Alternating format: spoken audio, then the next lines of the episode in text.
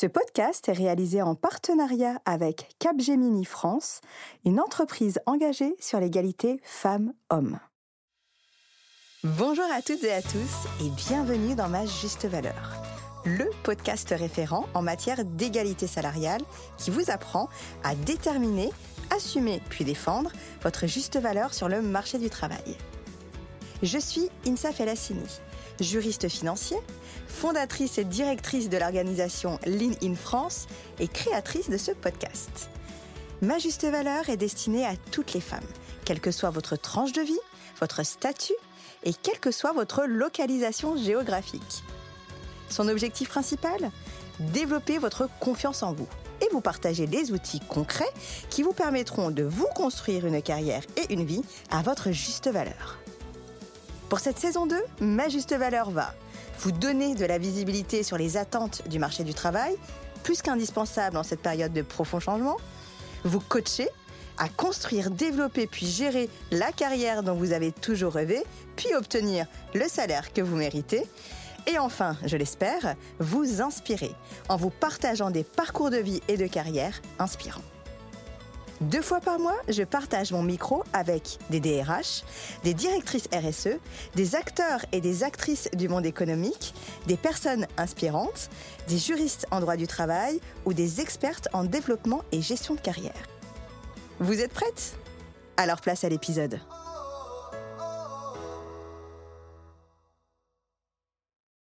Aujourd'hui, j'ai le plaisir de recevoir une actrice du monde du travail, Sandrine Fouillet, directrice RSE, c'est-à-dire directrice de la responsabilité sociale et environnementale chez Capgemini France. Sandrine Fouillet a un parcours de directrice de projet depuis 20 ans. Elle a accompagné la transformation numérique de grands groupes dans de nombreux secteurs. Elle rejoint le groupe français Capgemini en 2016, où elle a contribué à la croissance des centres d'excellence de Capgemini France. Forte de cette expérience et de son implication dans les sujets de diversité et d'inclusion, elle a été nommée directrice RSE en 2019 et dirige depuis l'équipe RSE France. Bonjour Sandrine. Comment vas-tu? Écoute, très bien. Et toi? Bah écoute, ça va. Quel temps il fait à Nantes?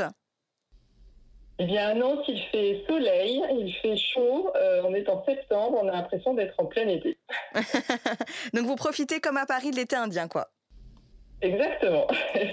Alors, euh, juste pour préciser, cette interview est vraiment euh, distanciation sociale friendly, puisque moi je suis à Paris et Sandrine est basée à Nantes. Donc, on est vraiment là dans le digital et le nouveau monde 2.0 au maximum. Tout à fait. Les choses peuvent se faire à distance, preuve en. Alors Sandrine, ton parcours est très inspirant. Tu es directrice RSE, mais également déléguée femme du numérique pour le Syntec. Tu es membre de Women à Capgemini.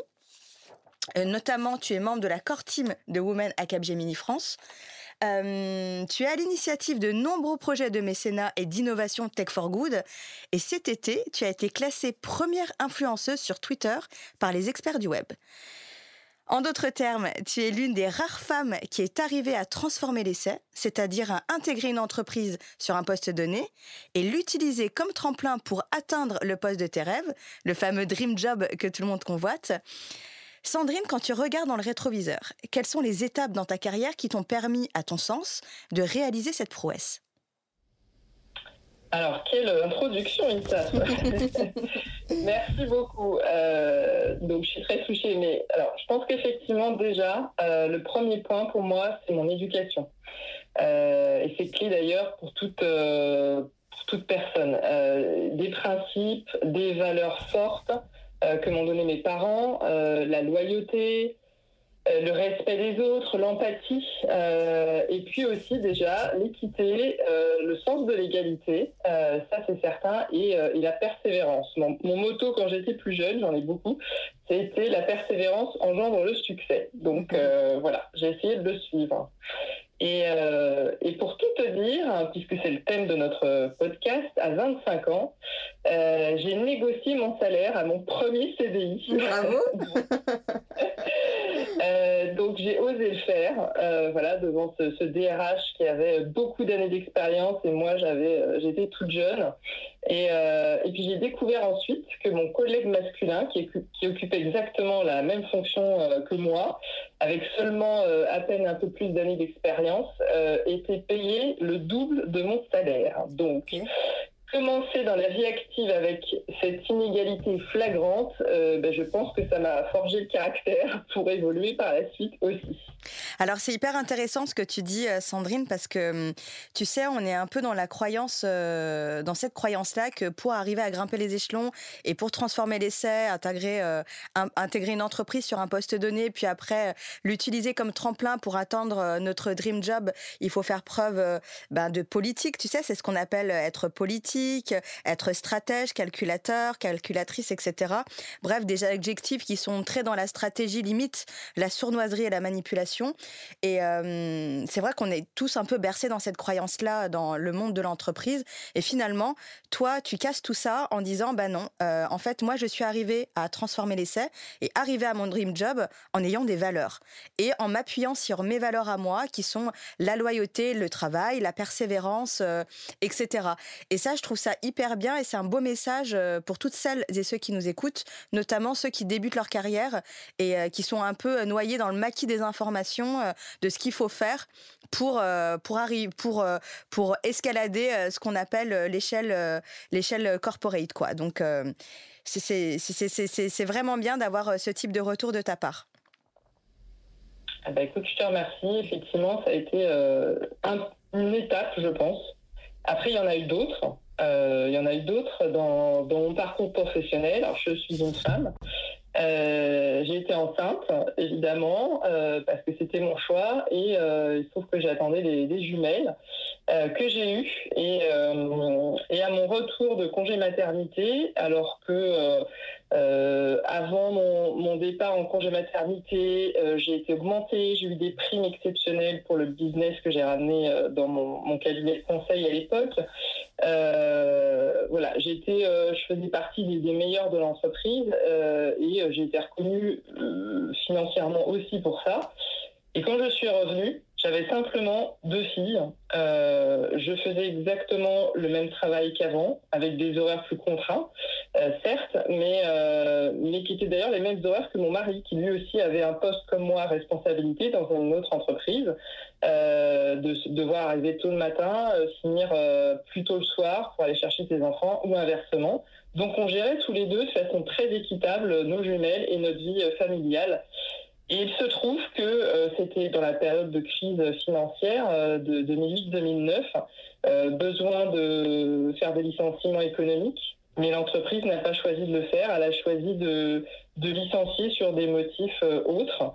Et, voilà, pour être assez honnête avec les auditeurs, parce que ça a été un déclencheur pour moi aussi, euh, on m'a licencié jeune maman. Euh, six mois après mon retour de congé maternité, euh, au prétexte que d'une insuffisance professionnelle et d'une démotivation constante. Ça, c'était écrit dans mon licenciement. Bah, c'est bah, c'est un parcours que, enfin, c'est une expérience que tu nous partages qui est assez importante dans ta vie pro, parce que finalement, on s'aperçoit que hum, Enfin, tu euh, avais une carrière à succès, en tout cas selon tes propres termes, jusqu'à ta maternité. Et puis des gringolades complètes où tu passes un peu du, du tout ou rien, où euh, tu passes d'une reconnaissance euh, professionnelle, financière, dans le titre, etc., à une insuffisance professionnelle. Et tout ça parce que tu rentrais de congé maternité.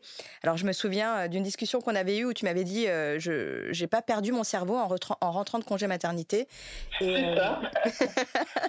Exactement. Euh, non, mais c'est vraiment le souci parce que finalement, euh, on part six mois. Bon, pour des, jumeaux, c'est un peu plus important à la durée, mais euh, je suis rentrée tout de suite après mon congé mat. Et un homme qui part, alors un homme ou une femme d'ailleurs, je ne veux pas faire de, distinguo, un homme ou une femme qui prend un congé sabbatique d'un an, au retour, personne ne se pose la question si l'homme ou la femme a perdu effectivement sa compétence, son expertise, il reprend son poste.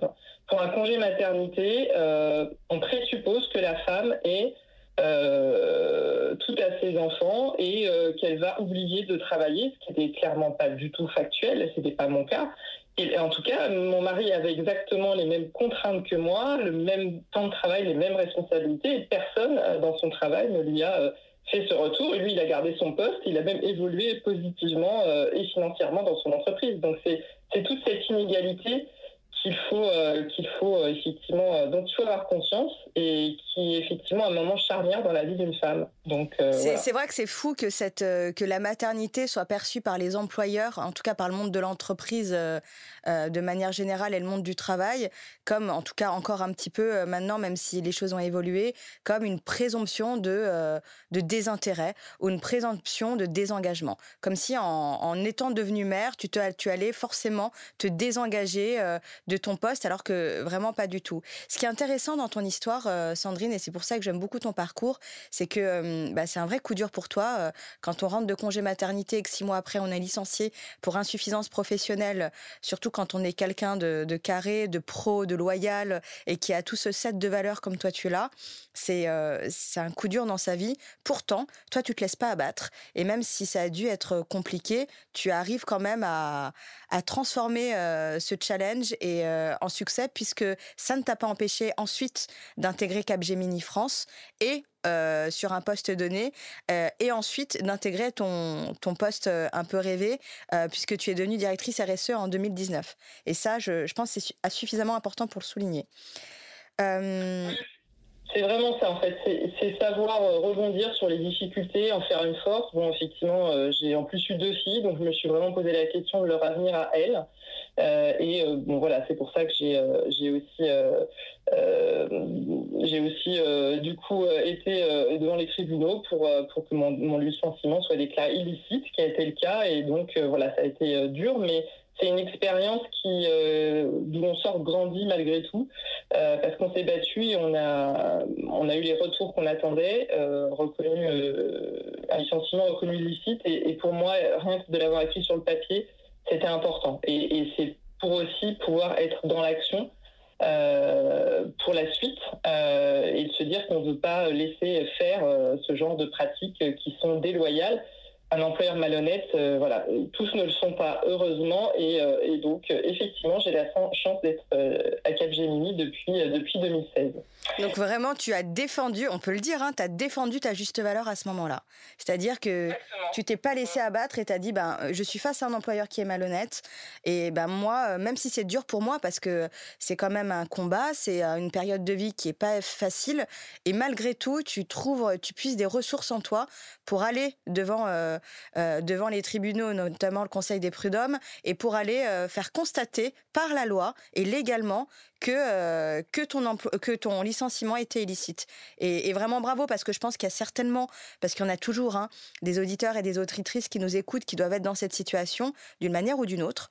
Et, je pense que c'est bien aussi d'entendre que bah voilà, on a une réponse. moi j'aime bien cette citation qui dit la meilleure manière de, de, la meilleure, meilleure manière de d'enlever de, de ne pas utiliser son pouvoir c'est de croire qu'on n'en a pas. Et, euh, et là c'est vrai en fait ça permet de rempouvoirer les personnes et de leur dire vous pouvez défendre votre juste valeur et vous avez des moyens d'action. Tout à fait. Et c'est là où euh, je pense que ce qui est important aussi pour rebondir, c'est euh, à la fois de se faire confiance et de faire confiance aux autres et pourtant, euh, voilà, la confiance peut avoir été largement entamée, mais il ne faut pas généraliser. C'est-à-dire qu'il ne faut pas se dire il y a un employeur malhonnête. Euh, euh, au lieu d'un licenciement, économique, il a fait ce licenciement et, sur voilà, complètement faux. moi, j'ai réussi à faire confiance à nouveau et effectivement, j'ai rencontré Angélique Lalouette chez Capgemini qui dirigeait la plus importante practice de Capgemini en France à Nantes j'avais créé à l'époque, en 2016, mon, mon, association et un prix qui visait à mettre les femmes euh, de la tech en visibilité euh, sur les pays de la Loire. Euh, Capgemini était partenaire du coup de ce, de ce prix et euh, c'est comme ça qu'on s'est rencontrés et euh, j'ai envie de dire que ça a été une évidence de travailler ensemble à ce moment-là. Pour moi, Angélique, c'est vraiment un rôle modèle. Mm-hmm. c'est une femme que j'admire parce qu'elle est, elle est professionnelle, elle est bienveillante, elle a une énergie communicatrice et, et, du coup, elle m'a recrutée pour mon expérience, certes, mm-hmm. par rapport à à, mes années de, direction de projet, donc de faire le lien entre les équipes techniques et les clients, euh, mais aussi pour mon engagement et mes actions euh, sur la diversité et l'inclusion. Et je pense que ça nous a rapprochés. Et, comme, alors c'est drôle, c'est dans le je repensais à ça, le, modèle de leadership chez Capgemini euh, met en avant un certain nombre de, qualités, de compétences, euh, c'est en anglais, euh, et moi il y en a deux qui me caractérisent, on fait tout ce, travail-là d'analyse en arrivant, il y en a deux qui me caractérisent, c'est l'ANIAC, c'est ça qui est en français, mais il traduit difficilement, et le deuxième c'est Active Connector.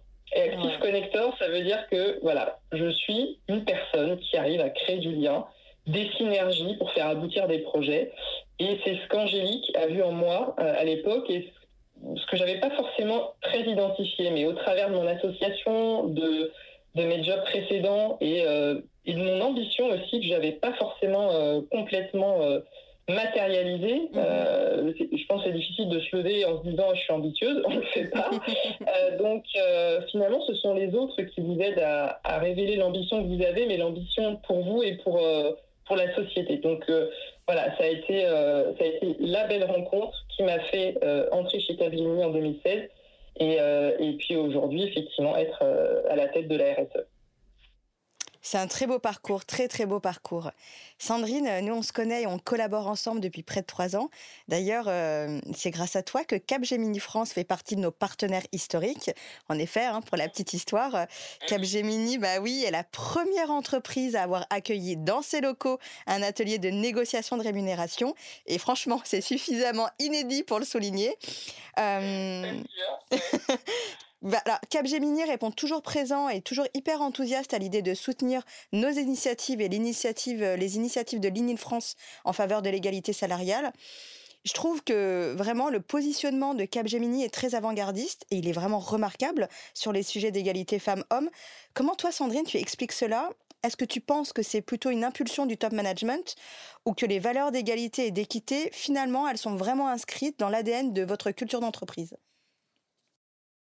Eh bien, écoute, pour moi, ce sont les deux. Euh, il faut qu'il y ait, euh, comme tu dis, que ça fasse partie de l'ADN de l'entreprise, de sa culture, et en même temps que, voilà, que ce soit à la fois, comme on dit, top-down et bottom-up, c'est-à-dire que le top management soit complètement investi sur le sujet et que les collaborateurs euh, y prennent part également. et c'est comme ça qu'on y arrive.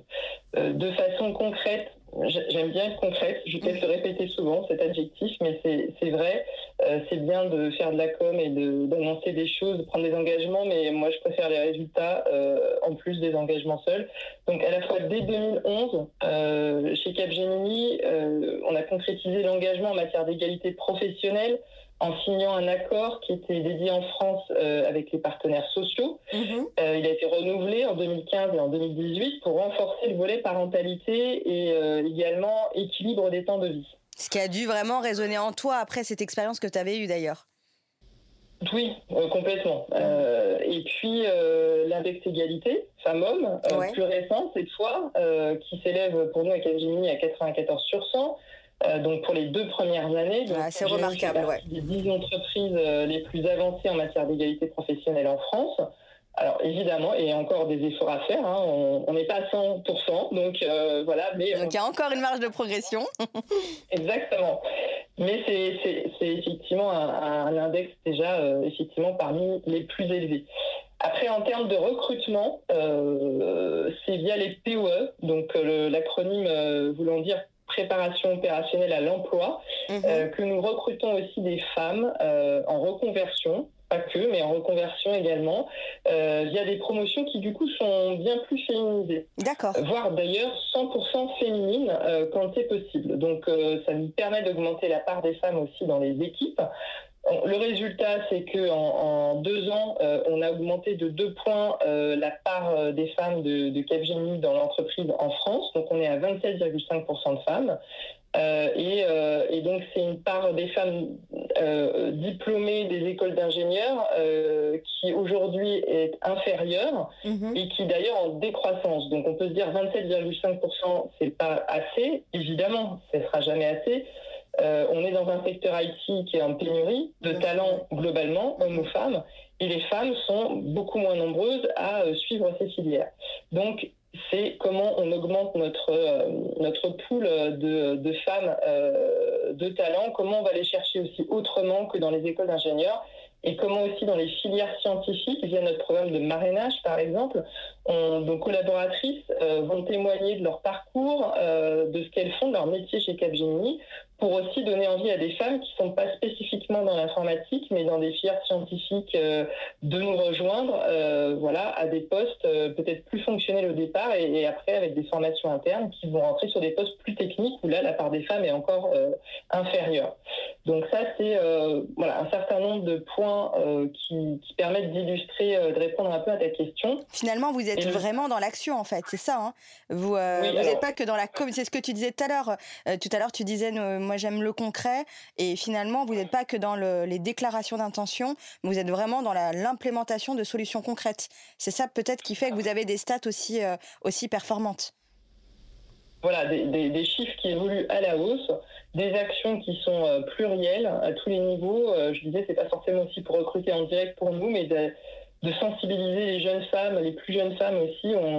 Travaille en partenariat avec Elle par exemple, pour euh, aussi euh, travailler sur des, sessions pour des plus jeunes femmes qui sont encore en collège ou lycée, euh, qui vont choisir leur orientation pour les aider à aller vers le numérique et pas forcément directement chez Capgemini. Donc on travaille aussi, évidemment, c'est notre responsabilité pour augmenter le pourcentage de femmes qui vont aller vers ces métiers. Après, moi j'ai envie de dire, on est aussi, on peut afficher ces résultats-là, euh, je fais le parallèle avec l'environnement où, par exemple, on, a on, est, on va vers une excellence environnementale au travers des normes ISO 14001, par mhm. exemple, euh, pour la partie bâtiment énergie. Bah, il faut, faut l'équivalent de ce type de normes sur euh, l'égalité femmes-hommes. Et aujourd'hui, je suis assez surprise d'un certain nombre de petits outils qui fleurissent où on vous dit rentrez vos données et puis on va afficher où vous en êtes sur l'inclusion, euh, la diversité, l'égalité mhm. femmes-hommes, euh, le LGBT aussi, c'est un des sujets, on parlera tout à l'heure, je pense, euh, ou le handicap. Et on va afficher où vous en êtes parce qu'il faut le mesurer. Mais on le mesure. On le mesure tous chez Capgemini, mm, mm. dans les grandes entreprises. Évidemment, on l'affiche. L'index permet aussi de le faire. Mais on a voulu aussi aller au-delà parce que payer un outil d'une petite start-up pour afficher ses données, pour moi, c'est de la com uniquement ça. Ouais, c'est la collection de data. Euh, c'est trop un parti pris. Il faut avoir, comme on l'a pour l'ISO 14001, une démarche proactive et honnête, transparente, euh, où on se fait auditer.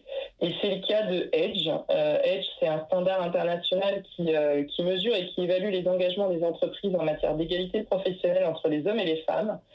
Euh, c'est un processus d'évaluation avec des auditeurs externes qui sont certifiés mhm. et qui reposent sur une dizaine de critères. Je ne vais pas tous les citer, mais notamment euh, l'égalité euh, des femmes et des hommes en matière de formation et de progression professionnelle, le nombre de femmes qui siègent au comité de direction, la maturité sur le plan de la parentalité ou encore la politique en matière d'égalité salariale. On touche du cœur notre sujet du jour. C'est sûr. Et donc, euh, on l'a déjà obtenu en 2017, euh, c'est tous les deux ans, et on a été recertifié euh, du coup fin 2019.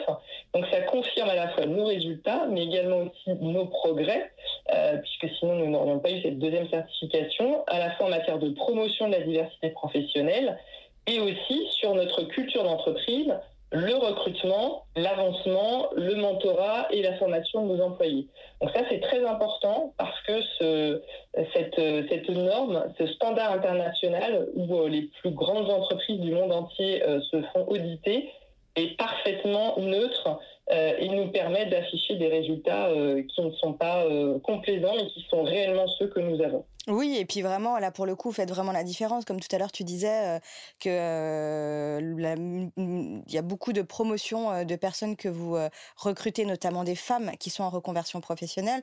On sait que c'est un sujet qui touche beaucoup les femmes, notamment justement après leur congé maternité, qui se rendent compte que voilà, elles veulent changer de carrière parce qu'elles doivent changer de vie, parce qu'il n'y a pas suffisamment d'équilibre, et elles se dirigent vers des métiers, notamment qui sont dans l'informatique euh, etc. Et effectivement, elles ont en général souvent peur de pas trouver d'emploi parce que elles se reconvertissent, elles ont une bonne trentaine, peut-être même un début de quarantaine, et finalement euh, elles se disent mais moi j'ai 35-40 ans, je lâche un salaire qui était plutôt confortable pour redevenir junior, etc. Et le fait de pouvoir leur mettre le pied à l'étrier, leur dire nous on vous accepte, vous n'avez pas à refaire vos preuves, vous avez juste à bah, faire euh, le job et faire vos preuves avec nous de manière générale comme tout à chacun, c'est vraiment une bonne chose. Et, et, ce que je trouve aussi qui est assez intéressant, et peut-être que tu vas nous le confirmer ou l'infirmer, euh, Sandrine, c'est que j'ai le sentiment que dans ton entreprise et chez Capgemini, il n'y a, pas de, a pas de crainte à se mettre un peu en danger pour évoluer et grandir. Est-ce que tu penses que c'est le cas? Parce que tu vois, c'est assez quand même euh, couillu, on va le dire, de, euh, mais c'est vrai de se faire auditer et de se dire bon bah moi je vais me faire auditer parce que le résultat de l'audit il peut être bon, mais il peut également euh, donner, enfin voilà, ça peut être les résultats, ça peut être être obligé de mettre en place énormément d'axes d'amélioration. Donc peut-être qu'on n'a pas le temps, on n'a pas l'argent, on n'a pas l'énergie, etc. Et le fait d'être dans cette espèce de, ce que je trouve assez bien moi, c'est que vous êtes dans un espèce de risque contrôlé où vous n'avez pas peur. J'ai le sentiment tu vas me le confirmer ou pas, de vous mettre un peu en danger en vous disant de toute façon ça va nous permettre de grandir. Qu'est-ce que tu qu'est-ce que tu en penses de ça toi? Bah, oui, c'est une vision euh, complètement objective. Euh, voilà, faut être pragmatique euh, sur, sur nos sujets. On sait bien qu'on n'est pas parfait, on a des axes d'amélioration. Il y en a qu'on a évidemment identifiés, d'autres qu'on n'identifie pas forcément. Je pense notamment à, euh, bah, dans le cadre de Edge, justement, cette certification, il y a une enquête auprès de tous nos collaborateurs en France pour euh, évaluer euh, bah, à la fois leur, leur perception sur justement l'égalité femmes-hommes. Donc on interroge les hommes, les femmes. Ils étudient les résultats de cette enquête qui, est qui est confidentielle, c'est-à-dire qu'en fait chacun répond de façon anonyme, tous nos, tous nos collaborateurs répondent de façon anonyme. Donc c'est parfaitement euh, factuel et ça nous donne des résultats qui peuvent effectivement être, euh, être négatifs. Euh, mais il faut assumer. quand on est une grande entreprise, on est un leader, on affiche qu'on est un leader responsable et c'est vrai.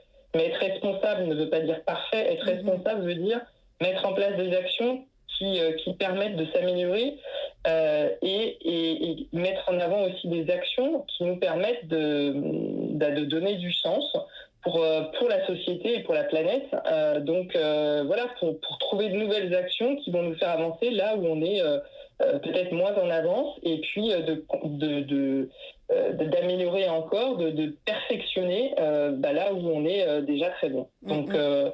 oui, c'est assez pragmatique, mais on a besoin de ça aujourd'hui, je pense. Mm-hmm. Sandrine, euh, bah, on l'a dit en introduction, hein, euh, voilà, on est dans une période de vie euh, bah, qui reflète un profond changement de notre société. Du coup, ça arrive avec son lot de particularités, de singularités. D'ailleurs, je trouve que la citation de Simone de, Beauvoir qui dit N'oubliez jamais qu'il suffira d'une crise politique, économique ou religieuse pour que les droits des femmes soient remis en question. J'ai le sentiment qu'elle a jamais autant résonné chez toutes les femmes. Quelle est toi ta lecture Non, non, mais vas-y. Non, mais enfin, quelle est toi Ce que je veux dire, c'est quelle est ta lecture de, du temps que l'on vit, de notre tranche de, de temps, hein, et quels sont, à ton sens, et pour Capgemini aussi, les grands projets RSE charnières, les, les sujets charnières, quoi. Ouais, effectivement, bah, l'impact de la pandémie il est pluriel. Hein. On est face à une crise, euh, personne ne s'y attendait, euh, des impacts sociaux, économiques, environnementaux. Bon, je vais pas revenir dessus, euh, mais mais c'est vrai que c'est inédit aussi. Et, et, donc voilà, il faut, je pense qu'il faut prendre les choses avec avec du recul, euh, c'est pas forcément évident puisqu'on doit avancer euh, en même temps. Mais, euh, mais moi, je retiens cette citation, euh, tu citais Simone de Beauvoir, que je, mhm. effectivement, que, qui est une grande dame, j'apprécie, voilà, qui, qui, qui, qui est qui nous inspire, je pense, toutes et tous. Euh, alors, Churchill n'est pas forcément distingué sur l'égalité femmes-hommes particulièrement. Mais il a des belles citations tout de même. c'est ça, c'est aussi un grand homme qui a fait, euh, qui a fait beaucoup de bien pour, euh, pour l'humanité, notamment pendant la période de la Seconde Guerre mondiale. Et il a dit, je ne me souviens plus à quelle occasion, les pessimistes voient une difficulté dans chaque opportunité, les optimistes une difficulté. Une opportunité. les pessimistes voient une difficulté dans chaque opportunité, les optimistes une opportunité dans chaque difficulté. Mm, mm. C'est une belle. Euh, Donc, mm, c'est une belle citation. C'est vraiment pour moi le symbole finalement de, euh, de ce qu'on doit être aujourd'hui, c'est-à-dire optimiste. On voit trop euh, sur les réseaux sociaux, dans les médias, euh, beaucoup d'informations et de, euh, de data qui font peur. Enfin, je pense qu'ils peuvent faire peur à tout le monde, de données alarmistes. certes, enfin, c'est vrai qu'on on est dans une crise, mais moi je suis une optimiste de nature, ça c'est clair. Donc pour moi, la crise doit être un levier. C'est comme ça que je le perçois. un levier de changement, tu... un, levier de changement? Un, levier de changement, Sandrine? Ah oui, un levier de changement, bien sûr, complètement. Un levier de, euh, voilà, se dire, on parle, on voit souvent cette expression du monde d'après. Bon, on y est dedans, donc pour moi, le monde d'après, il n'a pas forcément de sens. C'est euh, qu'est-ce qu'on va faire aujourd'hui face à la crise qu'on traverse? Euh, et, je prenais l'exemple du télétravail, puisque du coup, pour toute une catégorie de personnes, il a été employé massivement. Nous, pendant la crise, c'était 80 15% de nos collaborateurs qui étaient en télétravail en France. Mhm. Euh, c'est énorme, c'est énorme comme Le travail se fait pour tous, hommes et femmes. Mhm. Euh, ben, le temps de présence à la maison sera de facto équilibré sur la population des actifs qui finalement peuvent le pratiquer. Donc le partage des tâches à la maison se fera peut-être plus équitablement parce que la présence accrue dans les foyers des parents avec enfants notamment euh, bah, permettra euh, au papa comme à la maman de pouvoir euh, bah, faire son métier sur sa journée, mais d'être aussi présent le midi ou le soir pour ses enfants, et pas que les mamans qui étaient peut-être majoritairement avant en temps partiel. ou, en, télétravail, chez Capgemini, on peut prendre jusqu'à trois jours de télétravail par semaine. Mhm. Donc, on déploie vraiment cette flexibilité au sein de l'entreprise. Donc, je, je, pense que pour moi, c'est un des leviers pour changer et avoir une répartition des tâches plus équitable. Et encore une fois, ça, c'est vraiment se placer du côté de, l'optimisme et de, et de prendre les difficultés comme, euh, voilà, les transformer en opportunités. Parce que c'est vrai, parce qu'on a entendu, notamment durant le confinement, que euh, le télétravail, le confinement avait des, enfin, avait vraiment euh, décuplé les inégalités, les avait creusées, que du coup euh, les mamans, euh, en tout cas les femmes mères en charge du, du foyer, avaient un surplus de charge mentale, etc. Et à toi, ta lecture, c'est plutôt de te dire non, toi, tu as le sentiment, et c'est peut-être aussi ce que tu, ce que tu, ce que tu vois chez Capgemini, c'est plutôt de te dire bah non, moi j'ai le sentiment plutôt que euh, voilà, ça va aider les femmes à réinstaurer un équilibre dans la charge mentale et la logistique du foyer plutôt que les creuser.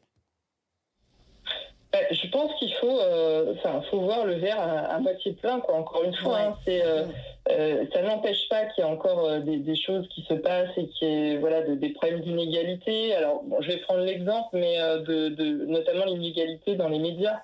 Euh, ça a été euh, ça a été effectivement beaucoup euh, relaté que pendant effectivement cette période de, de confinement il y a eu une moindre parole de, des femmes dans les médias. c'est la députée Céline Calves qui a remis au, secrétariat d'État chargé de l'égalité entre les femmes et les hommes mm-hmm. un rapport qui dont les résultats sont édifiants.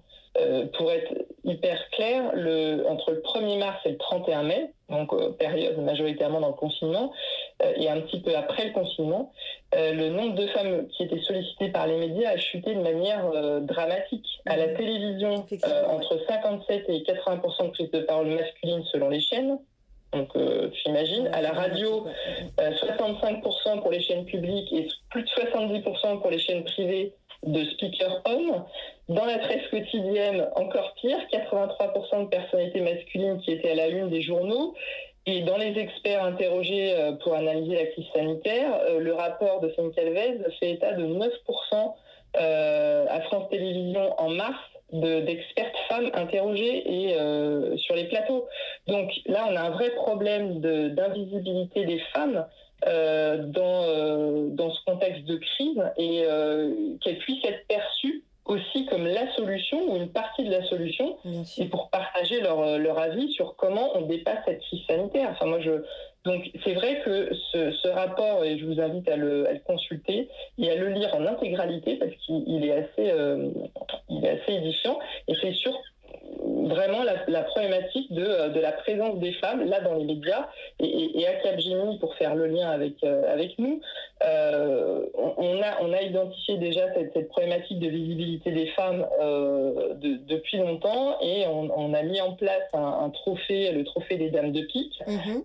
depuis 2018 qui met en lumière nos talents féminins, qui elles, elles parlent de leur parcours, de leur succès et elle gagne un trophée. Donc euh, voilà, il y a le trophée femme d'audace, euh, le trophée femme engagée et le trophée femme jeune pépite.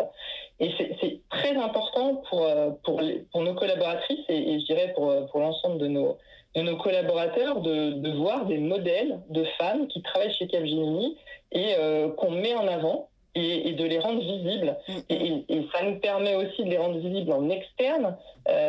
alors, il faut effectivement euh, anticiper un certain nombre de choses parce qu'il y a beaucoup de femmes qui n'ont pas forcément pris la parole aussi lors d'événements ou justement dans les médias on en parlait. Mhm. Donc tous les ans on propose des sensibilisations et des formations à nos à nos collaborateurs sur l'égalité professionnelle entre les femmes et les hommes, là de façon plus globale pour sensibiliser sur le sujet. Et puis on a déjà formé euh, plus de 1000 femmes euh, avec des formations menées de Capgemini sur le leadership et la prise de parole en public, Bien qui permet justement euh, de trouver ces fameuses expertes sur des sujets, euh, parce qu'on voit que beaucoup de médias ont du mal à trouver des experts, c'est souvent la problématique qui est remontée.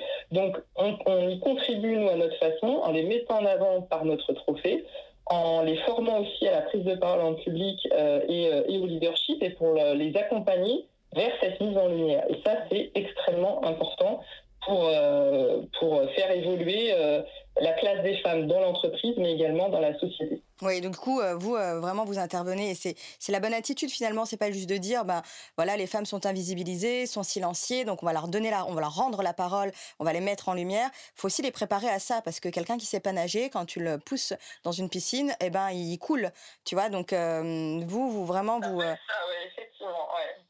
Ouais, ouais, donc vous les, vous les préparez aussi à cette mise en lumière et cette prise de parole, parce qu'il n'est pas forcément évidente et qui n'est jamais finalement évidente pour les femmes. Hein, on le sait, hein, la prise de parole en public, c'est un vrai sujet. Le fait d'assumer son leadership, c'en est un autre. Enfin, c'est vraiment des, des c'est vraiment des vrais sujets pour les femmes en entreprise et dans la société. Assumer son leadership, euh, vocaliser ses intentions, etc. Enfin, vocaliser ses intentions, vocaliser son opinion, etc. C'est pas toujours évident. Euh, Sandrine, on, l'a dit, hein, on est dans une période de profond changement. On l'a dit aussi, malheureusement, même si toutes les deux et de manière générale, on essaie d'être euh, optimiste et de le voir euh, le verre à moitié plein plutôt qu'à moitié vide, il n'en reste que la période est assez anxiogène. Et, ce que je ressens et ce que moi je vois aussi, c'est que la principale crainte chez les femmes, c'est de voir les inégalités, notamment salariales, se creuser. Sous couvert, hein, par exemple, c'est toujours la même chose. Hein. on l'a vécu il y a dix ans, bah, de coupes budgétaires et de participation à l'effort collectif. Euh, voilà, toi, tu es directrice RSE, donc tu es vraiment les mains dans le cambouis toute la journée, tu es dans la création de politiques RSE, dans leur implémentation. Si tu avais un conseil à donner euh, pour naviguer cette période inédite, surtout pour les gens en recherche d'emploi, les gens qui veulent se reconvertir, les gens qui ont des volontés de changement ou les gens qui sont juste euh, anxieux, quel conseil leur donnerais-tu pour obtenir un job qui représente leur juste valeur professionnelle sans pour autant se brader?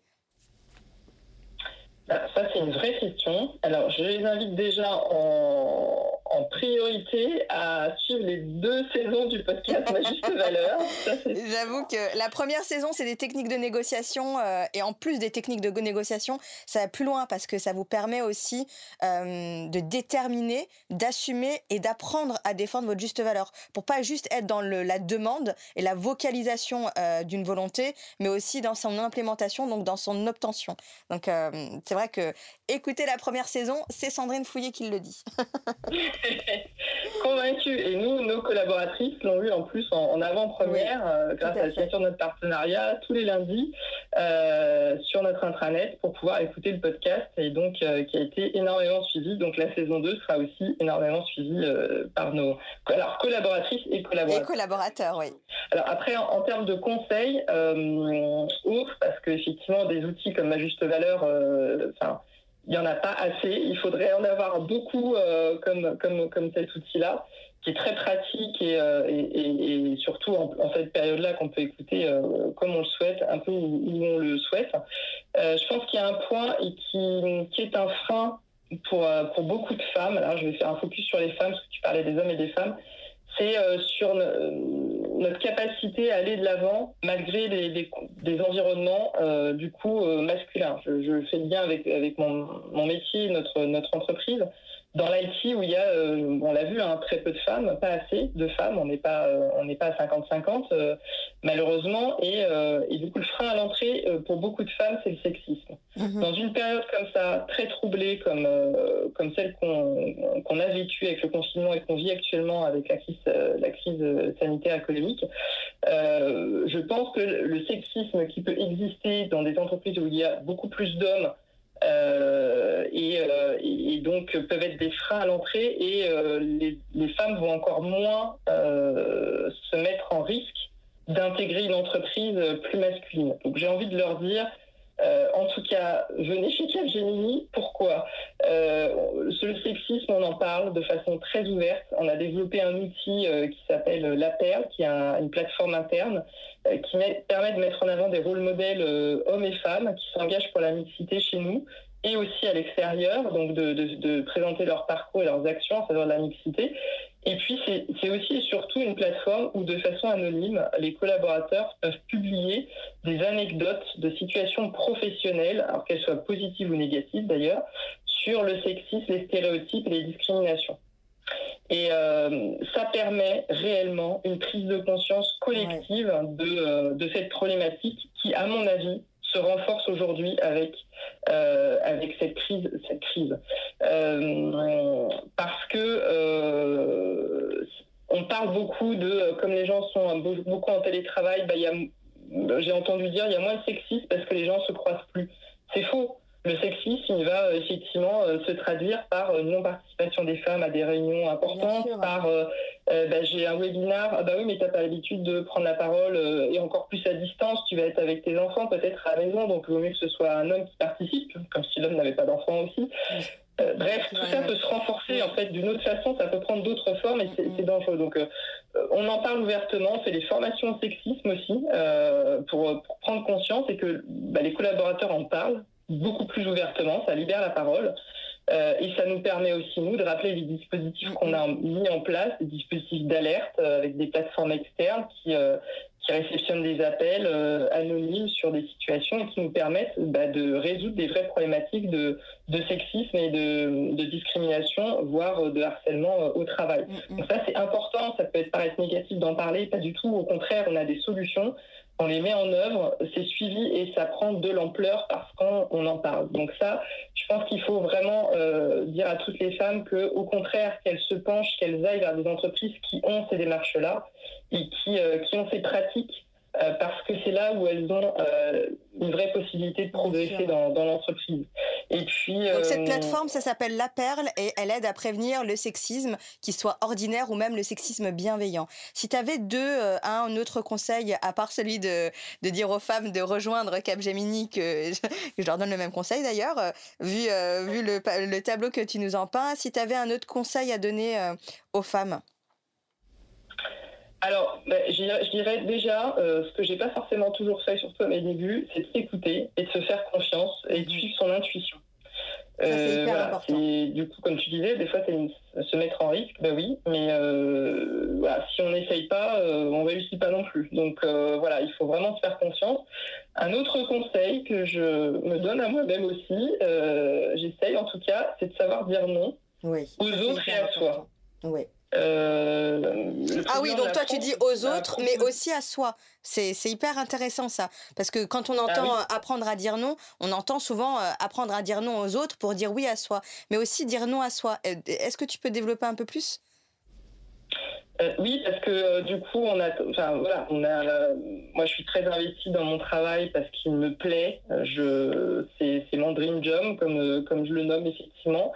Euh, on peut vite se laisser aussi euh, parce qu'on est passionné, euh, voilà, et que le rythme à la maison, pour les jours où je suis encore chez moi, on voit on voit pas forcément le, dire la limite de sa journée, donc on va s'y remettre parce que c'est facile, on a son ordinateur qui est ouvert, qui est à la maison, puis en plus on a juste à ouvrir la porte pour continuer à avoir ses enfants ou son mari.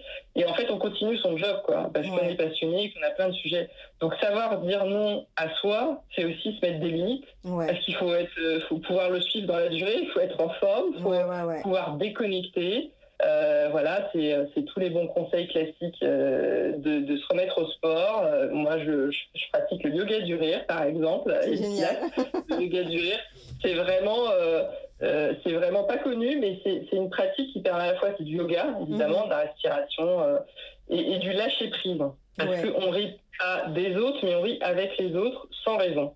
Et, j'en parle d'autant plus que moi, je, pense que j'avais du mal à lâcher prise avant, mhm. euh, parce que je voulais toujours être pas parfaite, mais je voulais tendre vers la perfection, devancer les demandes, enfin voilà, être toujours en, avant-garde, en avant-poste. Euh, plus que le soldat, quoi, l'entraîneur, celui qui, euh, voilà, qui, mène les troupes.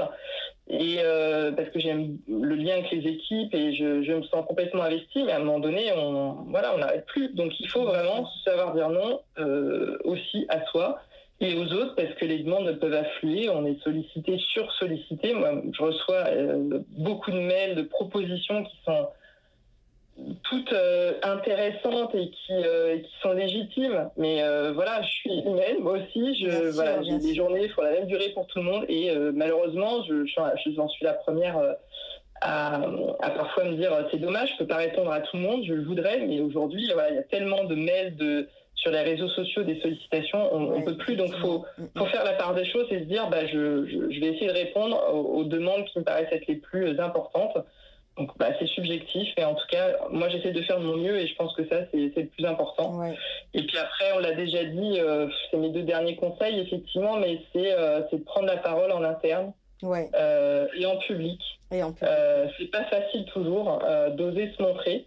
Euh, syndrome de l'imposteur, on en parle beaucoup, mais on en reparle et il faut en reparler parce qu'il faut s'affirmer. C'est vraiment important pour la représentation des femmes et on l'a vu euh, avant, mhm. on en a parlé déjà. Donc, euh, donc, oser prendre la parole en interne, ça commence par dans une réunion, réunion d'équipe et puis après une réunion plus élargie et puis après proposer d'intervenir à un événement externe même si on vous l'a pas demandé. Ça, je pense que c'est important aussi. Et puis créer des liens le réseau pour moi est clé. Mm, mm. Euh, bah, on le sait toutes les deux et, euh, c'est comme ça qu'on peut faire aussi très belles rencontres. Ça a été notre cas et, j'ai rencontré plein de belles personnes sur les réseaux sociaux. Euh, et, je, pense vraiment que c'est parce qu'on est tous convaincus qu'on a des valeurs, des, des, convictions sincères et authentiques et qu'on les partage avec des personnes, on sent qu'il y, y, a un retour qu'on va effectivement pouvoir réellement euh, avancer euh, tous ensemble. Mhm. Donc euh, voilà ce que je donnerais comme conseil. Bah, c'est des très bons conseils. alors Sandrine, moi je suis vraiment ravie de te recevoir comme la première invitée de cette deuxième saison du podcast Ma Juste Valeur, qui tu le sais a pour objectif de partager les clés qui vont permettre aux femmes et aux auditeurs et aux auditrices de construire et développer des carrières qui leur ressemblent, dont ils peuvent être fiers et qui sont représentatives surtout leur juste valeur, pas seulement sur le marché du travail, Hein, mais également euh, en tant qu'individu. Euh, pour clôturer euh, cette interview, parce qu'il faut la clôturer, sinon je vais rester parler avec toi pendant des heures, comme on le fait d'ailleurs de manière générale dans, la sphère privée. Si, toi, Sandrine, tu devais donner ta définition d'une carrière et d'une vie à sa juste valeur, quelle serait-elle? C'est une carrière dont on est fier. on fait ce que l'on aime. moi, c'est mon cas. Je sais que j'ai énormément de chance. J'espère que ça va durer longtemps dans ce poste-là ou un autre, mais en tout cas, quelles que soient vos, quelles que soient vos, envies, il faut, suivre, euh, faut suivre ses envies euh, et, quand on se sent à sa place dans un job, euh, qu'on apporte de la valeur pour construire, pour construire un avenir pour soi, pour les autres, parce que voilà, c'est finalement on parle beaucoup de transmission aussi, c'est important de transmettre aux générations, de donner du sens. Et qui dit transmission dit, euh, nous dit à nous tous, en tout cas, qu'on est un maillon d'une chaîne. Donc, euh, bah, il faut qu'on fasse ce que l'on aime euh, et, et, se sentir le maillon d'une chaîne pour pouvoir effectivement réaliser de beaux projets. Alors, je voudrais juste citer, citer un projet qui pour moi est l'un des plus emblématiques de, de, de Capgemini, enfin de l'engagement RSE de Capgemini en France. Euh, c'est pour donner de l'espoir aussi à, tout le monde parce qu'on en a besoin d'avoir des choses positives, même si c'est un sujet grave. Euh, c'est que le, voilà, le confinement qui a été imposé aux Français euh, finalement au printemps 2020 a décuplé les cas de violence conjugale. les hébergements habituels étaient confinés. Et voilà, face à, moi j'ai été face à ça. Le sujet des violences conjugales, en plus, c'est un sujet que j'ai déjà, euh, sur lequel j'ai déjà. oui, sur lequel on a travaillé ensemble d'ailleurs, avec dans le cadre de l'assaut résonante et, et de leur, leur outil appel. Exactement, pour, pour aider les femmes victimes de violences à déclencher des alertes auprès de proches via une application mobile et puis un bracelet aussi, connecté, ouais. Euh, connecté euh, de Diariata Ndiaye que je salue au passage parce que c'est une femme. Euh, oui, absolument. On te salue, Diata. Et, et, donc ce sujet des violences conjugales qui me tient à cœur, qui est, un sujet RSE évidemment, voilà, pendant le confinement, dans la plus stricte confidentialité, euh, on a proposé, euh, la Fondation des femmes, du coup je la connaissais via Gariata justement, euh, et j'ai proposé à Anne-Cécile Melfer, qui est sa présidente à la Fondation des femmes, de réouvrir le campus Serge Camp et Fontaine pour mettre à l'abri des femmes avec enfants. Le 20 mai 2020, donc à peine quelques jours après la fin du, confinement, on a travaillé pendant deux semaines ça a été deux semaines intenses. deux semaines, c'est rien à l'échelle de notre groupe en plus. Euh, après notre premier échange téléphonique entre, euh, entre nous, euh, les premières familles étaient accueillies sur le site. Donc, c'est formidable. C'est total, c'est 50 femmes et enfants qui ont été pris en charge pendant deux mois et dans la plus stricte confidentialité, évidemment, pour la sécurité de ces nouveaux occupants, on a mis euh, tout ça sous, sous, un, euh, sous, un, sous, une sécurité euh, très très forte pour bah, qu'elles ne soient pas inquiétées par, par les, leurs maris bien ou conjoints qu'elles pour violence. Le dispositif, évidemment, comprenait l'hébergement et le repas des familles, mais également l'accueil des associations et puis aussi des, des partenaires qui étaient engagés pour que les mères puisse être suivi à la fois sur le plan médical, euh, sur le plan juridique et, social. Il y a même des collaborateurs euh, volontaires de Capgemini qui sont venus le week-end pour accompagner les enfants, leur organiser des animations et permettre ainsi aux mamans d'avoir un temps pour elles. Donc euh, voilà, j'en parle, j'ai des frissons parce que tous mes projets, enfin tous les projets qu'on a à la RSE sont, très forts. Celui-là est récent, elles, sont, elles sont sorties du château à l'été en juillet on continue de les suivre avec la Fondation femmes pour savoir ce qu'elles sont devenues, mais c'est le début d'un partenariat qui va qui va perdurer euh, parce que euh, parce que voilà c'est pour c'est pour faire un petit peu la conclusion de ta question sur euh, sur effectivement une carrière à sa juste valeur, parce que la valeur qu'on y donne et c'est ce qu'on peut y faire. Et moi c'est ce que j'y fais et, et, et que et que finalement ça rejoint un petit peu l'histoire du colibri, la légende. Enfin, beaucoup la connaissent, mais peut-être pas tout le monde encore. Euh, qui dit euh, qui dit qu'il y a eu un immense euh, incendie de forêt, que tous les animaux effectivement étaient, étaient terrifiés, ils l'observaient un peu impuissant ce désastre. Et un petit colibri qui s'activait et qui allait chercher des gouttes d'eau avec son bec hein, pour les jeter sur le feu. Et puis en fait, il y a un tatou qui était agacé par ce qu'il faisait, qui lui a dit mais en gros le colibri t'es pas fou, c'est pas avec ces gouttes d'eau que tu vas éteindre le feu. Et le colibri lui a répondu je le sais, mais je fais ma part. Ouais. Et, voilà, moi je fais ma part hein, au sein d'un grand groupe euh, qui, qui, est réellement euh, engagé. Et, euh, et, je pense que la somme de, de ces parts que l'on fait tous au quotidien dans nos vies personnelles, mais aussi professionnelles, et, et, peut donner des résultats qui changent vraiment la donne. Et je terminerai par ça, c'est que dans l'acronyme RSE, le R, qui pour moi occupe à bon escient la première place, c'est bien ce terme de responsabilité qui, à mon sens, finalement, euh, nous définit et, euh, nous engage, euh, mais à la tous individuellement et collectivement, pour reprendre le, colibri, la légende du colibri. Et chez Capgemini, on porte cette responsabilité à travers notre stratégie architecte d'avenir positif.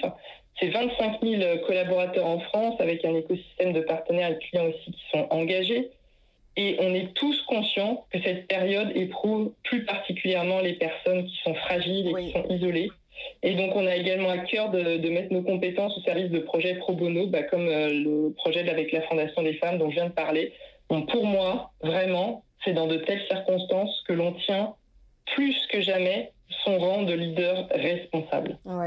Sandrine, euh, merci. Merci pour ton temps, merci pour ton partage de parcours, ton partage de carrière, merci pour ton authenticité, merci de nous avoir euh, dit à quel point, euh, nous avoir démontré plutôt et dit aussi comment et à quel point il était possible d'avoir une carrière qui était pleine de sens avec des valeurs et que c'était possible même avec des challenges et des obstacles que tu as surmontés.